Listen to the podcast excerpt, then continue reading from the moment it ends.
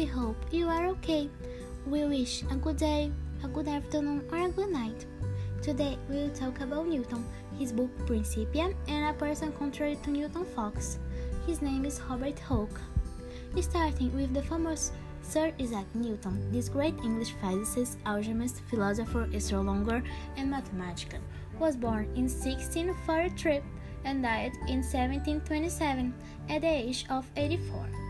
Analyzing the context in which it was inserted, several changes were taking place, such as the Cultural Renaissance in the 17th century, having a more mid-century thinking, the Anthropocentrism.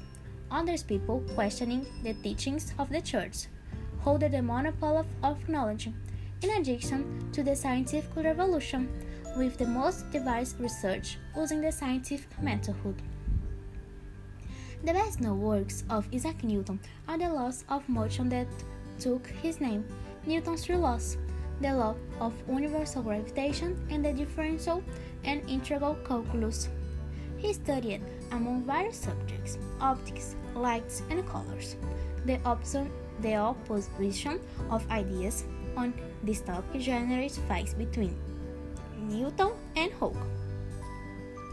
With so much knowledge, his idea left his head, and we were writing by Newton in books. The most memorable is Principia. Philosophy, natural, Principia, mathematics. So hard, I don't know the correct pronunciation. I don't know Latin. Sorry, sorry about it. So it was also known as Principia. It is a series of three volumes, written by Newton. On the first volume was published in 1687. In that year of 2020, it will celebrate 333 years from that publication. Because they were different and innovative, Newton's ideas at first caused strangeness in society and brought him enemies. Among certain opponents, Gottfried Wilhelm Leibniz and Robert Hooke stand out, and their ideas about calculus and light, respectively. We will discuss more about Hooke. Robert Hooke was born in 1635 and died in 1703. Was a very important English scientist, mathematician, and architect, with numerous inven inventions and studies, such as the law of elasticity or Hooke's law, portable watch, and universe joint. He was one of the creation of the Royal Society of London, a very important scientific dissemination institution, and for a period, period of time he was president. Robert was known the English Leonardo da Vinci because he drew well, exemplified with his drawings with good details of certain animals and fungi in his book Micrographia. Both brilliant minds were rivals and fought over letters on in public.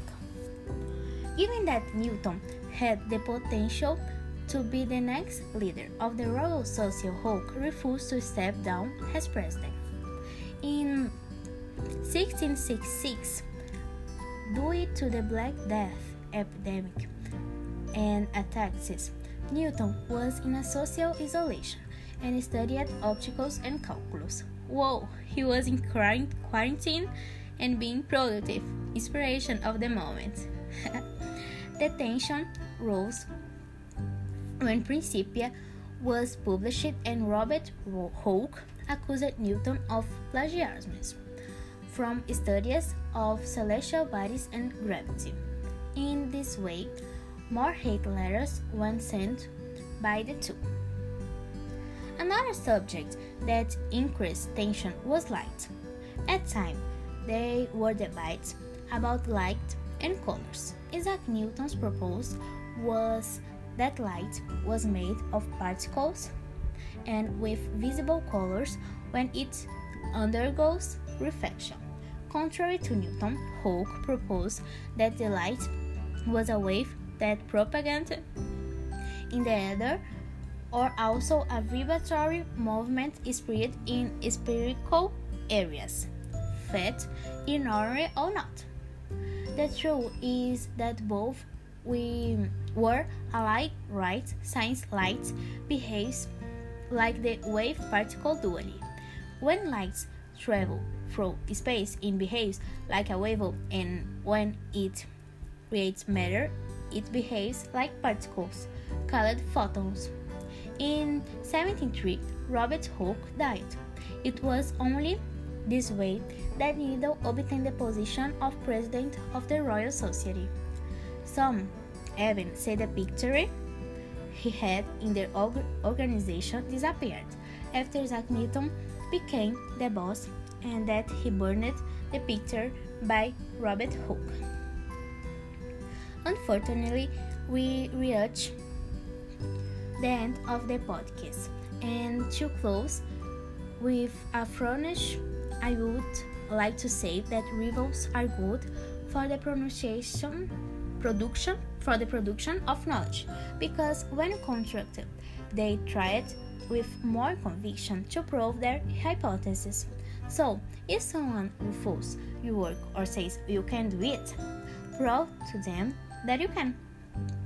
Who knows, maybe you can discover the next idea that will revolutionize the world.